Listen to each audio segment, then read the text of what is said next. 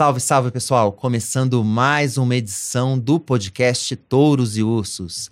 Eu sou o Vinícius Pinheiro e aqui do meu lado está a Júlia Vilchen, repórter do Seu Dinheiro. Como é que tá, Júlia? Tudo bem? Olá, Vini, tudo bem? E olá a todos os que estão nos ouvindo e nos assistindo mais uma vez. É isso aí. Bom, e aqui do outro lado do nosso balcão nós temos o convidado desta edição, que é o Fernando Ferrer, ou Fernando Ferreira, ele vai esclarecer aqui agora, analista de ações da Empíricos. Seja muito bem-vindo, Fernando. Obrigado, Vinícius. Obrigado, Júlia. É um prazer estar aqui com vocês, mais uma vez, conversando aí é, no podcast. Esse, esse tema do, do meu sobrenome é engraçado, porque muita, a maioria me chama de Ferrer, mas o, o certo é Ferrer. Hum. Mas é, qualquer um dos dois tá.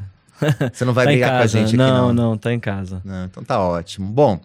É, o Ferrer ou Ferreira aí também, podem escolher aí, você que também, vocês que estão nos ouvindo e nos assistindo, podem escolher aí. Ele está do outro lado do balcão aqui, não é por acaso. Bom, ele é especialista no setor de varejo na Bolsa, que é o tema do nosso programa. Vocês pediram e vem comentando para a gente falar das empresas de varejo, e em particular o Magazine Luiza e as Casas Bahia.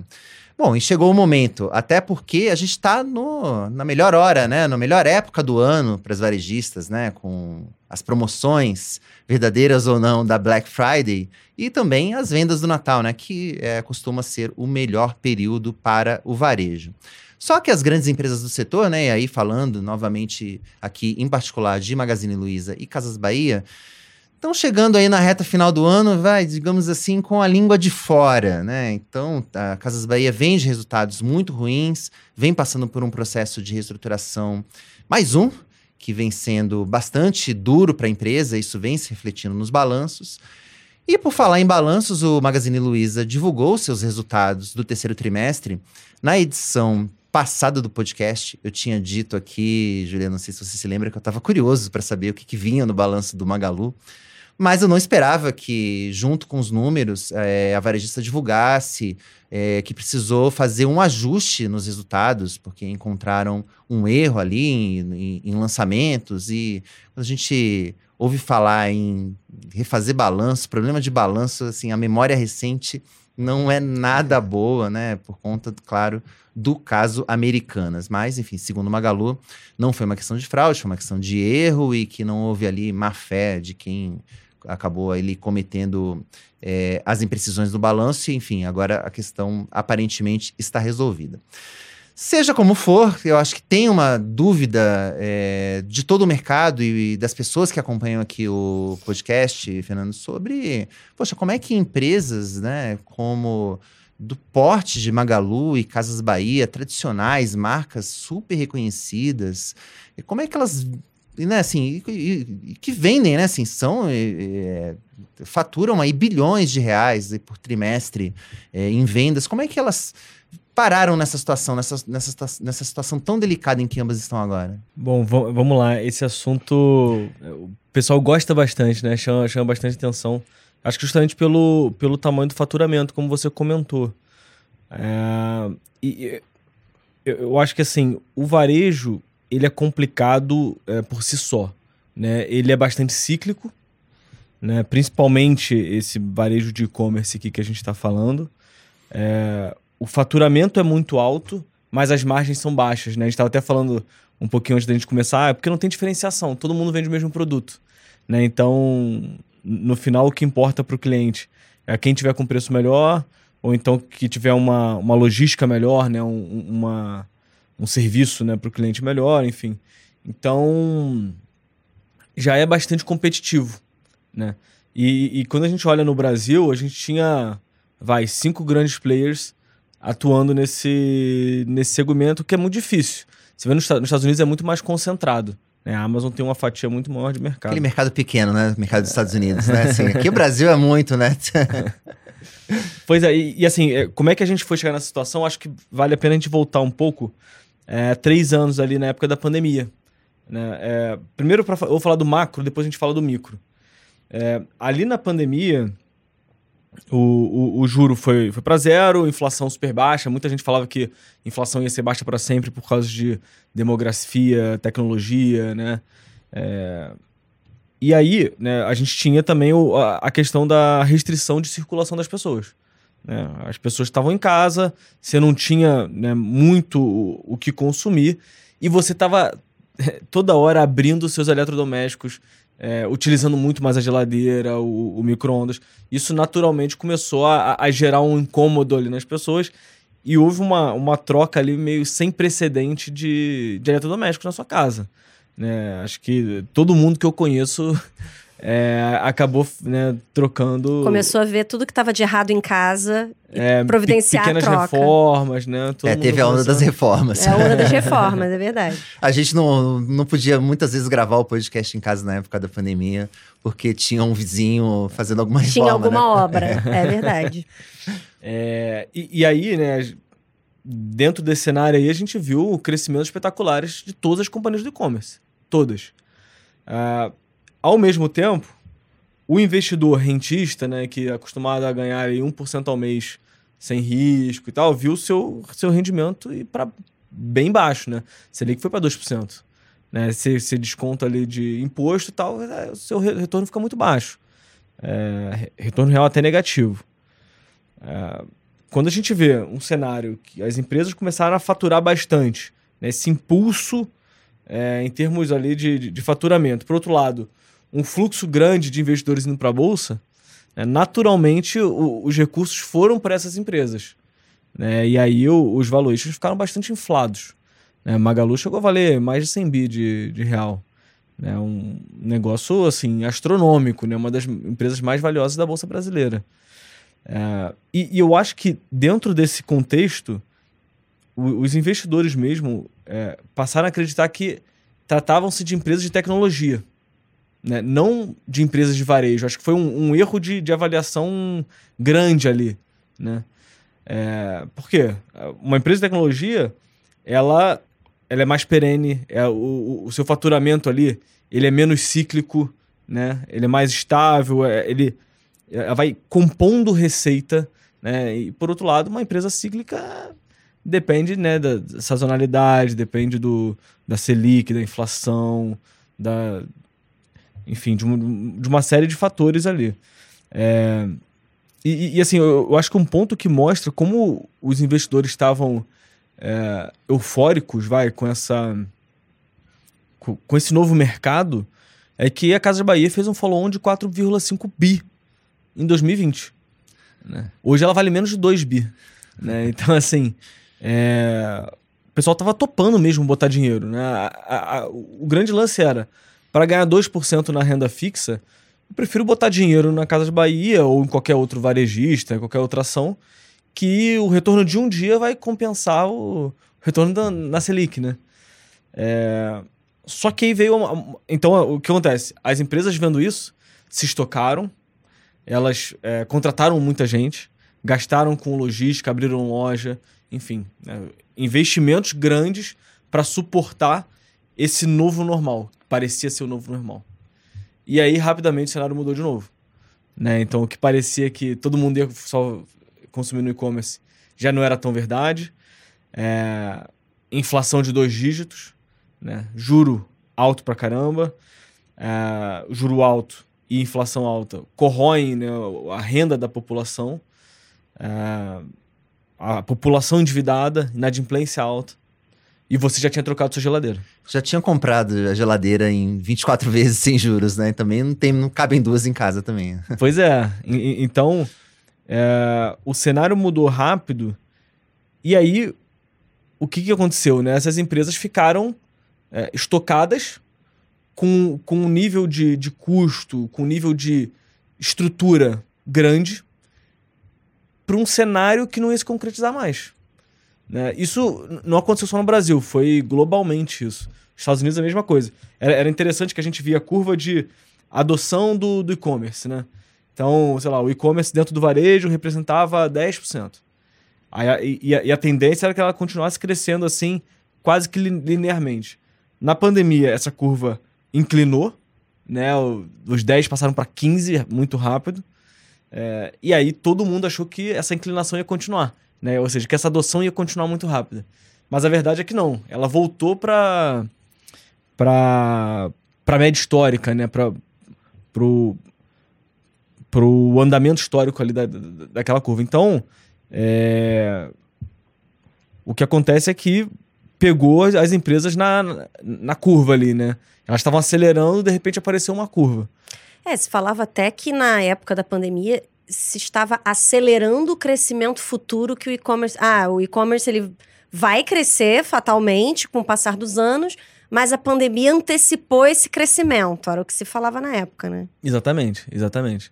E, e, e aí o, o, que foi muito curioso é que com a volta da pandemia, na verdade, a gente viu que as pessoas valorizam sair na rua, tocar, é, experimentar, né? E aí, obviamente, juntando com esse cenário macro super complicado que eu falei, né, atrapalhou bastante as companhias americanas também, né? Acho que americanas também entraria nesse, nesse cenário.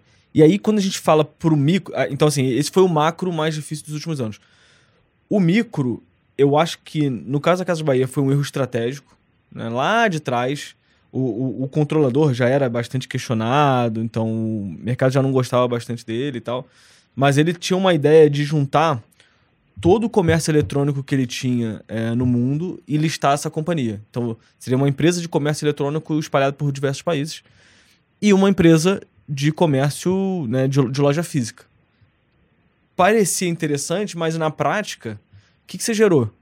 Uma mesma empresa que competia pelo, pelo cliente, precificação diferente, logística diferente, administração, jurídico. Então, toda uma estrutura diferente, é, contrato com fornecedor diferente, né? É, para uma mesma empresa. Então, você, é, você aumentou é, despesas demasiadamente num, num, mercado que, como eu falei, é um mercado de margem baixa, é, e você criou um novo concorrente dentro de casa. então, eu, eu, acho que começou ali. Isso foi. É, eu acho que foi 2014, se não me engano. Então, assim, é longo o, o histórico. São quase 10 anos, hein? É. E, e, aí, enfim, teve troca de management, teve troca, troca de controlador. É, mas é muito difícil você trocar a roda do carro com ele andando. Né, numa empresa que fatura bilhões. Então. É, Casas Bahia acho que tem esse problema um pouco mais é, complicado, que tem sido difícil resolver, né? É, justamente por conta desse erro estratégico lá atrás. A Magazine Luiza não, acho que ela ela entendeu isso logo cedo, tanto que ela partiu para uma, uma ideia de omnichannel, né? Então, ó, vou você pode comprar online e pegar na loja, pode comprar, pegar, comprar na loja e, e receber em casa, enfim. Você tem toda um, uma sorte de, é, de, de, de, possibilidades né, para melhorar a experiência do cliente. É, então, acho que nesse caso ela, ela acertou bem e até por isso ela chegou a valer esses 100 bi, mais de 100 bi que eu comentei, né? Agora, o que eu acho que depois atrapalhou a Magazine é, foram as lojas físicas, que é, curiosamente eram conhecidas como motor de rentabilidade da companhia. Então, assim, o que era o grande lance né, que fazia a empresa ser rentável virou, na verdade, o que atrapalha ela. Por quê? É, com o retorno da, da pandemia, o fluxo das lojas nunca mais voltou ao normal. Né? E as famílias, né? Óbvio, como, como eu falei, macro difícil, famílias endividadas, é, você teve uma redução do volume de compras. E aí você teve a entrada, não é a entrada, vai, mas o fortalecimento de dois players que são super relevantes, são os principais hoje no Brasil, que são a Amazon e o Mercado Livre. Né? A gente estava até comentando mais cedo aqui, é, o Mercado Livre identificou que não precisava ter loja. Ele pode fazer parceria com o comércio local, né? E, e ele entrega o, o, seu produto na sua esquina ali, né? Se você não tiver porteiro em casa. Ou então, se você quiser devolver, você não precisa de um correio, né? Você pode simplesmente entregar naquela papelaria que ela depois, depois o carro do Mercado Livre passa e, e busca, né? Até falei de correios. Uh, ontem saiu notícia, né, que eles estavam pensando em entrar em greve na cara do Black Friday. O Mercado Livre, há três anos atrás, tinha uma dependência enorme do, do, dos Correios. Hoje é praticamente zero. Né? Então, assim, acho que foi uma, uma leitura de cenário é, muito diferenciada desse, do, desses dois players aí, que fez com que é, Magalu e aí acho que principalmente Casas Bahia tivessem aí um, um cenário mais desafiador, sabe? Legal. E falando em Black Friday, né? é, bom, agora a gente está em um momento macro melhorando, né? Com juro em queda. E vamos ter agora o fim de ano, data mais importante para o varejo. Temos Black Friday, na semana aqui em que estamos gravando esse podcast, e depois o Natal.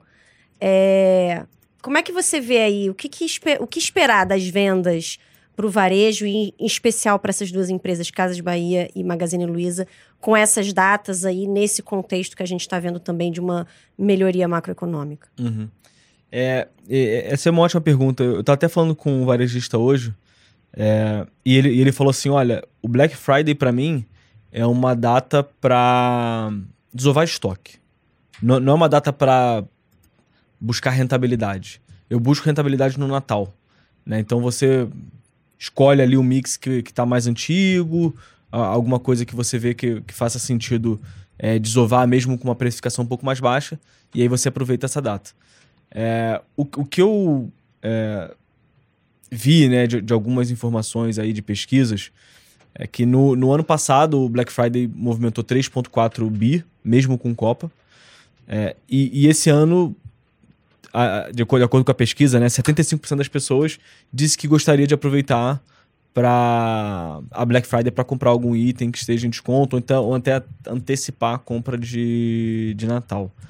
É, contudo, o que eu acho que vai acontecer é que, é, principalmente para essas duas, né, Casas Bahia e Magalu, que estão mais estocadas, eu acho que elas vão buscar eventualmente uma precificação um pouco mais baixa, né? Então, aumentar o promocionamento para desovar estoque. né? Agora tem um ponto. É, por elas estarem passando, principalmente Casas Bahia, por um, um período mais longo de dificuldade e até uma troca do management né, recente, né, que está com um plano bem interessante aí para tentar recuperar a marca, elas não fizeram as compras do, do portfólio como um todo. Então, por exemplo, é, o que eu tenho percebido, né, de acordo com as pesquisas que a gente faz aqui internas, é, se você procurar por um determinado eletrodoméstico, o portfólio na Casa Bahia vai ser bem menor do que em outro varejista. Então, se o cliente for procurando um produto específico, muito provavelmente a Casa Bahia vai, vai, vai acabar decepcionando por esse aspecto. Se você for especi eh, eh, especialmente por preço, né? Olha, eu quero um determinado preço aqui para micro-ondas, de repente você vai ter boas oportunidades, pode ser que eh, a, a companhia consiga desovar seu estoque. Mas se for por buscas específicas de produtos, eu acho que vai ter um pouco de dificuldade, eventualmente até uma quebra de, de, de expectativa ali. Tá? Então, é- essa é um pouco a leitura que eu, que eu tô tendo. É, e, mas acho que vale também né, comentar que o Black Friday, é, nos últimos anos, os varejistas já têm enxergado uma oportunidade para estender ele.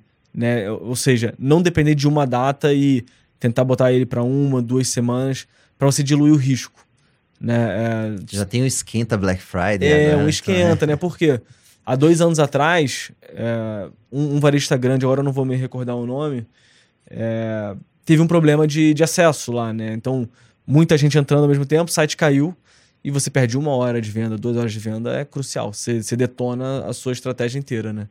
É, então, se você faz esse esquenta, antecipa. É, agora é Black November, né? Não é, nem É. Black Friday mais.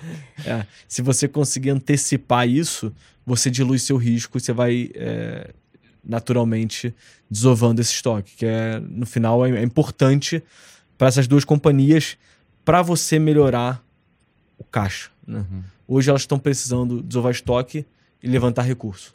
né? Pô, A- a- até assim, Casas Bahia veio com uma oferta de 1,5 bi, no final foi 600, né? Porque a ação desabou no meio do caminho. né? Não, e, e é exatamente o que eu quero te perguntar, porque essas empresas precisam de caixa. A Casas Bahia precisou vir com essa oferta que acabou saindo ali na Bacia das Almas, o mercado. Também a gente estava conversando aqui um pouco antes de, de Uhum. começar o programa. O mercado amassou a empresa, porque sabia que ela precisava do dinheiro, então a oferta saiu. O preço por ação que ela teve que aceitar na oferta né, foi muito mais baixo do que a, a cotação que, da empresa antes da, da, da operação. E depois do, do resultado do terceiro trimestre, o mercado também já comenta sobre a possibilidade do Magalu fazer uma precisar de uma capitalização também, né? Eu queria saber um pouco da tua visão, assim, sobre a situação ali das duas empresas, assim, aí em particular do Magalu, assim, que eu acho que vai ser aí o próximo capítulo dessa história. Né? Você acredita que o Magalu pode atravessar essa essa maré difícil, né? Assim, dá para navegar contra essa maré dura, é, só fazendo promoção, enfim, reforçando o cachê com promoção. Ela fez outras, ela tomou outras é, atitudes, né? Ela vendeu ali também o balcão de seguros, né? Enfim, ela, uhum. ela fez alguma, tomou algumas iniciativas para conseguir caixa nos últimos meses. Mas você acha que o um aumento de capital é inevitável? Qual é a tua visão? É, eu, eu acho que no curto prazo não é necessário. É, eu acho que ela consegue ultrapassar essa tempestade aí perfeita. Se a gente for olhar, né, ela tem 8.1 bi de caixa, 3.3 em aplicação financeira e 4.8 em recebível de cartão. Então, é, é um nível é, bastante alto e tem menos dívida, né? Então, hoje ela é caixa líquido.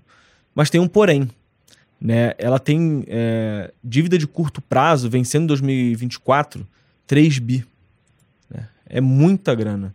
Então, ou ela consegue aí é, é, né, é, refazer, né, repactuar esses, essas dívidas né, para aumentar o, o, prazo, ou de, de repente você vai precisar de, uma, de um follow-on. Né? Agora, o grande ponto é que assim, o papel cai mais de 85% das máximas. Você fazer um follow-on agora, mesmo que a família participe, é uma diluição muito grande nos acionistas, né? Então, eu acho que por, por essa ótica, eu acho também que eles segurariam um pouco mais, né, pelo menos o, o, papel voltar a um patamar um pouco mais normalizado para eventualmente pensar nisso, né? Eu, eu, não acho que seja uma situação assim é, iminente, assim, ó ou levantamos recursos ou então para de vez, sabe? Acho que não é isso. Eles são caixa líquido. Mas, mas de fato, seria. Acho que seria, seria de bom tom, vai, vamos dizer assim, é, levantar esses recursos agora, porque é, com certeza ajudariam nesse refinanciamento uh, que ela precisa fazer né, nos próximos 12 meses. Uhum. E em relação à ação, é, as ações né, das duas varejistas, porque elas virou uma recuperação aí recente. Você tem uma visão positiva para alguma delas? Recomendação de compra para alguma da, delas de Casas Bahia ou Magazine Luiza? Enfim, essa recuperação recente aí se sustenta? Deixa mais animado, é. né? é, eu, eu acho que essa movimentação foi bem técnica, né? Assim, é, eu, a gente viu em outros varejistas também, né? O, o mercado bastante shorteado, né? Então, bastante gente apostando na queda da, daqueles papéis. E aí, né, você teve uma melhora de, de ambiente macro mesmo. Né? O, o CPI, PPI, Initial Claims, né? todas essas siglazinhas né, que são inflação ao consumidor, inflação ao produtor e também é, é, pedido de auxílio de, de, de, desemprego nos Estados Unidos, é, vieram melhor que esperado. Então, o, né, espera-se, né, pelo menos agora, que o Fed não precisará subir mais juro, né, que a, inflação, que a, que a economia do, dos Estados Unidos vai começar a desaquecer. E isso fez com que o mercado ficasse mais tomador de risco. Né? E aí, um cenário, nesse cenário em que as empresas estão muito shorteadas, você tem o que a gente chama de short squeeze. Né? Então, imagina a seguinte situação: o investidor está lá, é, shorteando caramba vários papéis, ele vê, opa, o macro melhorou, a curva de juro brasileira está abaixando. Acho que os investidores vão ficar mais tomadores de risco. Quer saber? Deixa eu zerar minha operação. Então, deixa eu reduzir minha operação. Como é que você faz? Você tem que comprar as ações que você está shorteando.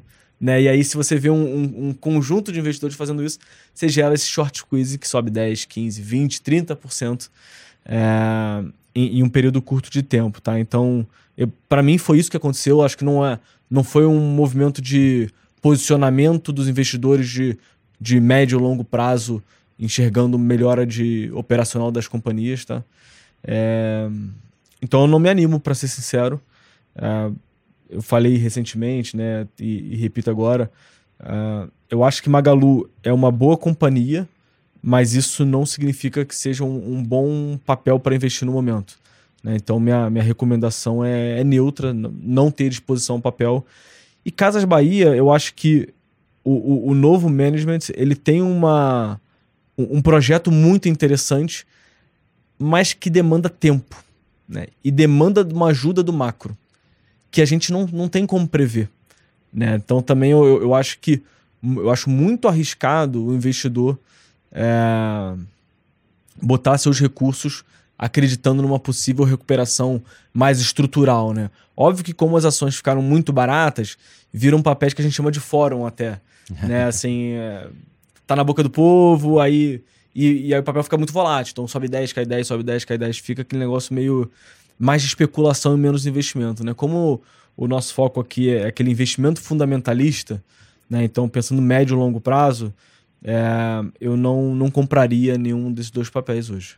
Tá. Bom, então para a gente encerrar aqui, fala aí para quem está acompanhando a gente, quais são as ações aí que na tua visão estão a preço de Black Friday, assim, que dá para recomendar, que, que, você acha que, que dá para encher o carrinho hoje na bolsa? Dentro do universo que você acompanha, claro. Uhum. É, eu, eu, conversei, o varejo que eu conversei hoje foi a SBF, né, dona da Centauro e da Nike. E aí o, o Pedro estava aqui no nosso escritório, foi faz parte do evento de, de 14 anos da Empíricos. Foi, foi super legal a conversa. E eu acho que é SBF. Eu acho que a SBF está no preço de Black Friday, mesmo tendo já subido mais de 40% nesse mês. É, esse é um papel que sofreu com estoque também. A gente falou né, de, de, e-commerce sofrendo com isso. A SBF sofreu, mas está é, num processo de recuperação muito bom. Acho que o papel está bastante barato. É, e o, o, o, parte dessa desova de estoque tem a ver com fazer especificações melhores. Então, não só o papel tá barato, mas os produtos são baratos também. Então, eu entrei lá esses dias no site da Nike, tênis a 62% de desconto, né? E, e, e, a Nike é o varejista mais é, desportivo, mais é, admirado do mundo, né? Então, uma baita marca com preços muito mais acessíveis, né, do que anteriormente, justamente para conseguir desovar isso. Então, eu diria que SBF é o meu é a minha aposta aí. Bom, dá pra, tá bom para tá bom para comprar, tá bom como consumidor, então Exatamente. Como, tá bom para ser acionista, né? É, exatamente. Não é, não é sempre que isso acontece, né? Mas dessa vez. Bacana. Bom, acho que antes da gente ir para o segundo bloco do nosso podcast, vou pedir para você que está acompanhando a gente curtir esse vídeo, né? Se estiver no YouTube, porque ajuda o nosso a nossa palavra, a palavra do seu dinheiro a chegar a mais pessoas. É, aproveita também para seguir o nosso canal. A gente está chegando na, quase na marca de 100 mil inscritos aqui no YouTube. Poxa, então é, contar aí com o seu prestígio aí seria excelente para a gente. Bom, esse podcast também está disponível nas principais plataformas de áudio, como Spotify, Apple Podcasts. Então também você pode seguir a gente por lá para receber uma notificação sempre que tiver um episódio novo. Bom, acho que agora podemos ir para o bloco dos touros e ursos. Fernando, esse aqui é o nosso momento Raul Gil do programa. A gente brincou aqui algumas, algumas edições e o pessoal gostou. É, acho, que, acho que é uma maneira de, mais simples de explicar aqui o que são os touros e os ursos, né? Os touros são aqueles, né, para quem você tira o seu chapéu, né? Então, aquele que, um destaque positivo aqui, que você queira aqui mandar algum elogio. E os ursos o contrário, né? Assim, então, alguém que você não vai tirar o seu chapéu aqui no programa, né? Então, e também lembrando, né, que o o touro de hoje pode ser o urso de amanhã. Isso aqui já aconteceu também bastante aqui com a gente. Então também não é nada pessoal contra ninguém quando a gente manda aqui um, um urso para alguém. Enfim, é bem circunstancial mesmo, como, é, como, tudo, né, como tudo na vida, né? Assim, isso é feito de ciclos, né? Então acho que a gente, a gente costuma começar aqui pelos ursos, né? E também pelo nosso convidado. Então vou pedir para você aí dizer quem é o seu urso da semana e para quem você não tira o seu chapéu. Uh, eu, eu, acho que vou botar uma dupla aqui, é, Semig e Copasa. Inclusive, eu vi a, a Semig nos últimos cinco dias cair 16%. É o principal detrator do, do Ibovespa. É, e, e, assim, o, a justificativa acho que é fácil, né? Abre o jornal, a gente vê lá que o. Acho que era uma grande bandeira do Zema, né? Privatizar ambas as companhias, outras também, lá em Minas. E ontem ele falou que poderia né, federalizar elas, né? Então, é, enviar elas para a União e isso abater da, da dívida do, do, Estado de Minas, né? Acho que foi uma grande decepção para os acionistas e até para a população de forma geral que acreditava que o Zema, né, com essa bandeira de, de privatização, né, de uma, bandeira um pouco mais liberal. É... Então acho que fica aí meu, meu urso. Pra, essa dupla. Dupla Semig, dupla mineira, Semig e Copasa. Bom, Júlia, e você? Para quem vai o seu sua menção desonrosa da semana? O meu urso da semana, Vini, vai para Time for Fun, também conhecida como T4F, né? É uma empresa aberta em bolsa, negociada aí sob o ticker Show3, que é um ótimo código, é. mas infelizmente a Time for Fun não, não foi ótima nos últimos dias, não foi mesmo. É uma empresa de entretenimento, né, responsável pela turnê, né, por produzir a turnê da Taylor Swift, da cantora americana Taylor Swift aqui no Brasil. Essa turnê The Eras Tour que, enfim, deixou o pessoal louco, né? Enfim, é, vários shows no Brasil. Tinha três shows marcados no Rio de Janeiro, três shows marcados em São Paulo. Só que é, o primeiro show da Taylor no Rio de Janeiro foi marcado, infelizmente, por uma tragédia, né? Que foi a morte da jovem Ana Clara Benevides, de 23 anos. Ela faleceu logo no início do show, ela teve, teve um mal-estar, foi encaminhada para ser socorrida, eventualmente foi levada para o hospital, onde ela acabou falecendo de parada cardiorrespiratória e ainda não se sabe exatamente a causa da morte, né? Ainda está sendo investiga investigada. Mas uma das possibilidades levantadas foi que talvez fosse tivesse a ver com a onda de calor que se abateu sobre o sudeste do Brasil nessa última semana, nessa semana que se passou.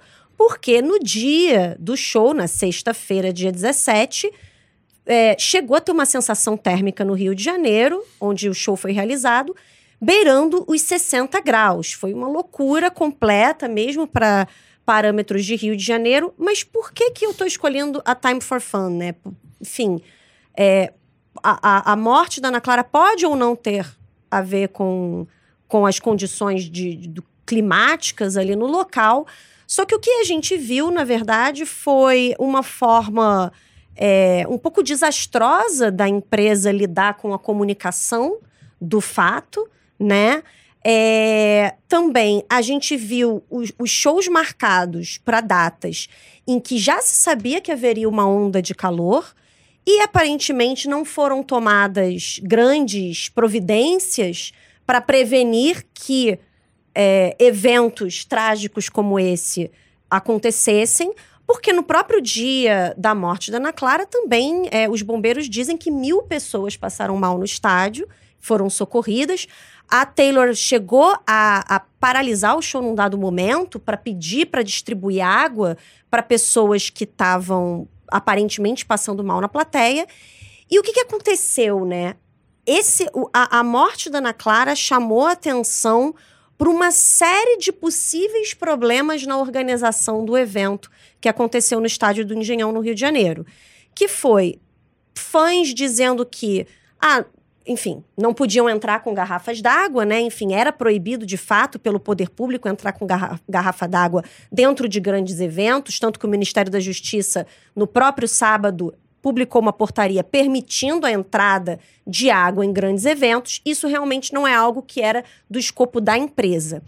Mas muitos fãs reclamaram que a água era escassa dentro do estádio, o pessoal falou dos preços.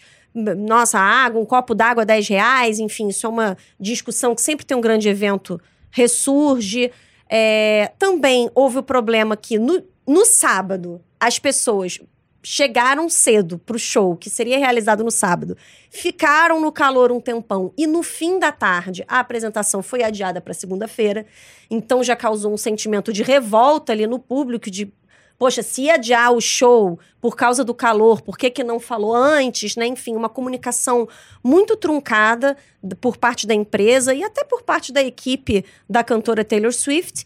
E também houve denúncias ali de que é, algumas saídas de circulação de ar do estádio estavam tapadas por tapumes, que o palco foi colocado justamente onde tinha uma saída de circulação de ar, isso pode ter esquentado é, a, o ambiente dentro do estádio. Teve fã reclamando, postando foto no, na, nas redes sociais mostrando queimaduras que teriam sido né, feitas em estruturas metálicas que foram colocadas em locais onde o público tinha acesso e tudo isso num dia que se sabia que ia estar tá muito quente.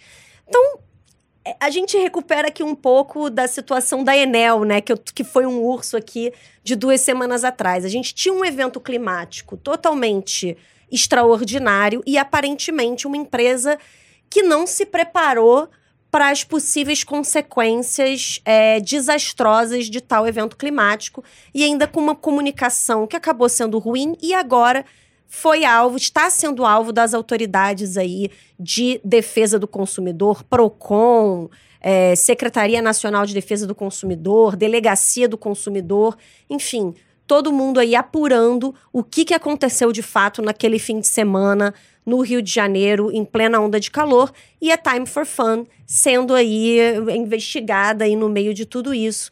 Então, por causa disso, eu escolho essa empresa como urso da semana, Vini. É realmente lamentável o que aconteceu é, nos shows da Taylor Swift no Rio. Tomara que isso não se repita aqui em São Paulo e nem na sequência de shows que a gente vai ter aqui ao longo, né, nesse, nessa reta final do ano. A gente vai ter show praticamente todo, todo final de semana até, até o fim do ano. Então, espero que a gente tenha um aprendizado pro para os eventos que vêm por é, aí. É importante porque, assim, a gente está realizando uma série de eventos. No pós-pandemia, né, como a gente estava falando, as pessoas agora querem sair de casa, né, loucamente. E a gente está vivenciando isso. Quem mora em grande cidade sabe.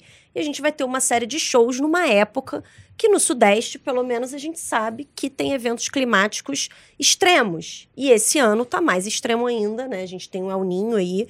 Então, as empresas precisam estar tá preparadas, né? Sim, sim. Até porque faturam e lucram bastante por isso, com isso. Né? Bom, vou falar do meu urso. É, o meu urso da semana vai para o fundador da Binance, né, que é a principal corretora de criptomoedas do mercado, é o Champagne Zhao, mas ele é mais conhecido apenas pela sigla CZ. O CZ é um dos rostos mais conhecidos desse mercado, enfim, é um dos, praticamente um dos embaixadores do, do, do mercado cripto, uma, uma figura até então bastante admirada, né? No, mas nessa semana ele fez um acordo com a Justiça dos Estados Unidos e aceitou é, deixar o cargo de CEO da Binance, né, como parte do, desse acordo. Ele se declarou culpado é, por um processo que foi aberto lá nos Estados Unidos, é, que envolve, entre as acusações ali, lavagem de dinheiro e fraude.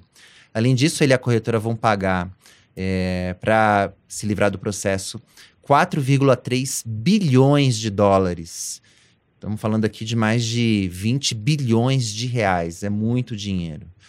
Bom, é, ele se declarou culpado, né, como eu disse, e reconheceu, né, que a própria Binance reconheceu ali que tomou decisões equivocadas ao longo do caminho. Não é de hoje que o mercado de criptomoedas tem essa fama de ser ligado ali a atividades é, ilícitas. Então, sempre as autoridades e os reguladores é, sempre se mostraram bastante preocupados com o uso indevido das criptomoedas. Então, é uma notícia ruim para o CZ e para a Binance, mas de certa maneira positiva para o mercado de criptomoedas, porque acho que está fazendo aí uma, uma limpeza é, de quem estava fazendo uma, uh, coisa errada. Então, acho que é mais um passo para esse mercado cripto é, estar do lado certo da força, podemos uhum. dizer assim, para usar aqui o, a, a gíria geek, que é tão próxima aí do pessoal que dos entusiastas do mundo cripto. Então acho que a própria Binance com isso também se, se aproxima cada vez mais da regulação, dos reguladores, eles vêm realmente se esforçando bastante nos últimos anos é, nesse sentido. E a gente também tem uma agenda dos reguladores. É, aqui no Brasil, o Brasil é um dos países mais avançados nisso. A gente já, né, qualquer pessoa pode investir em criptomoedas hoje ali, é, compra, como se fosse comprando uma ação, né? Você tem um ETF hoje de cripto, né? Que, que, que, tem como lastro Bitcoin, então você compra como se fosse uma ação. Então, e nos Estados Unidos também se caminha, né? Para para que isso venha acontecer. Então, esse, inclusive, é um dos motivos pelos quais o Bitcoin vem subindo bastante nas últimas semanas. Então, seja como for aqui, a gente espera que o mercado criptos fique se definitivamente aí que regularizado, mas com o meu prêmio de consolação aqui para aposentadoria precoce do CZ, aqui vai o meu prêmio de urso da semana para ele. Bom, acho que agora a gente pode falar de coisa boa, né? Vamos falar aqui dos nossos touros da semana, quem mandou bem. E vou passar a palavra mais uma vez aqui para o Fernando Ferrer falar quem é o seu touro da semana, Fernando? Vamos lá. Uh, esse final de ano ele é, ele é sempre interessante porque junta os Investor Days, né? Então, as empresas fazem seus eventos né, para os investidores conhecerem mais, apresentar alguma coisa, mostrar aí é, o que foi feito no passado, enfim, né, juntar, né, é, reunir o, quem gosta de fato da, da companhia ali e aprender um pouco mais sobre isso. E aí ontem teve da Equatorial.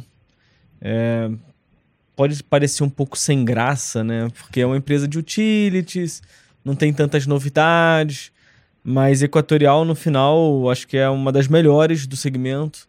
Fez um, um baita evento ontem, uh, mostrou por que ela é uma das melhores e, e eu tô falando por, por que eu acho que ela é touro, porque é, sobe pra caramba no ano, mesmo sendo uma empresa de utilities, e eu acho que ainda tem bastante potencial. Né? Então, principalmente a gente vendo o evento ontem, né? nas nossas contas ela está sendo avaliada a inflação mais 10. Né? Então, porque esse tipo de empresa a gente faz uma avaliação comparando ela ao NTNB, né? que está inflação mais 5,8. Né? Então, só para ver assim, olha, uma empresa que tem receita previsível, contratos de longuíssimos pra, longuíssimo prazo e um histórico comprovado de, de conseguir é, economias né, de, de, de investimento de, de, e de despesa maiores do que o previsto no, pelo regulador, ou seja, consegue gerar valor aí para o seu acionista. É, teve um. Né, negocia tá, um, um valuation super barato e, e, teve um baita evento, então vai, vai para ela. Bacana. Bom, Juliana, eu vou passar aqui à sua frente no, no touro. Vou falar o meu primeiro aqui. Já roubou meu touro, ainda vai passar na minha frente? Mas o seu é mais polêmico que o meu, por isso que eu tô deixando, por isso que eu vou falar o meu primeiro aqui. O meu tem uma história muito boa, na verdade. Eu vou dar o meu touro aqui pro Sam Altman, que é um nome que nem para mim dizia muito até a semana passada. Ele é o CEO da OpenAI, né, que é a empresa criadora do ChatGPT, o famoso, né, a famosa plataforma de inteligência artificial que provocou aí uma. vem provocando uma grande revolução nesse mercado de tecnologia.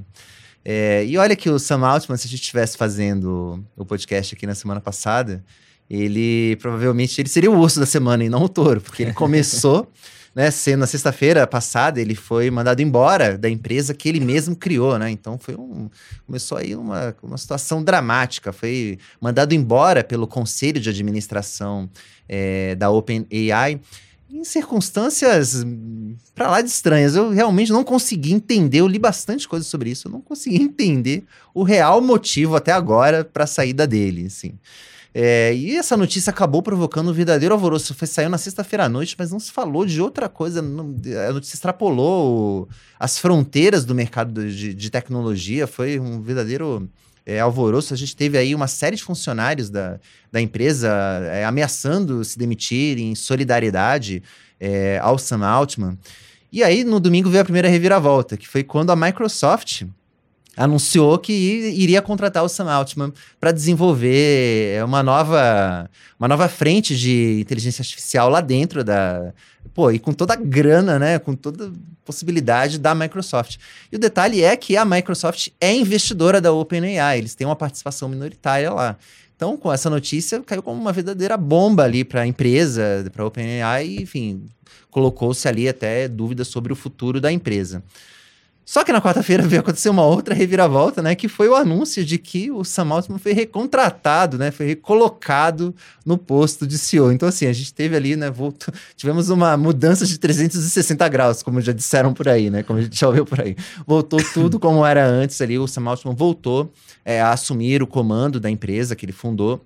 E no final, quem saiu foi o conselho, que, o conselho de administração, é, que havia originalmente mandado ele embora. Agora o conselho está sendo reformulado. Enfim, o que eu achei mais curioso nessa história, né, assim, é ver que como uma empresa que está na vanguarda da tecnologia, ela tem que lidar com assuntos muito humanos, né? No final, isso para mim pareceu algo muito mais do problema, de um problema de pessoas do que de um problema de tecnologia. Então, acho que isso me deixou até de uma certa maneira animado, que eu acho que eu entendo que acho que a gente com essa quando vê essa questão do chat GPT, a gente acho que todo mundo veio com esse pensamento, né? Será que eu vou ser útil? Será que teria vai ter, vai ter emprego pra gente daqui a um, dois anos. Eu acho que esse episódio do Sam Altman mostra que os seres humanos ainda são bastante importantes. Nem que sejam pra, nem que seja para ter notícia, nem que seja para ter essa. nem que seja para causar problemas. É, exatamente. Ninguém vai causar pro, melhor problemas do que o ser humano. Então fica aqui o meu touro pro Sam Altman. Então agora, assim, por falar em, em alguém que cria problema, em alguém que é polêmico,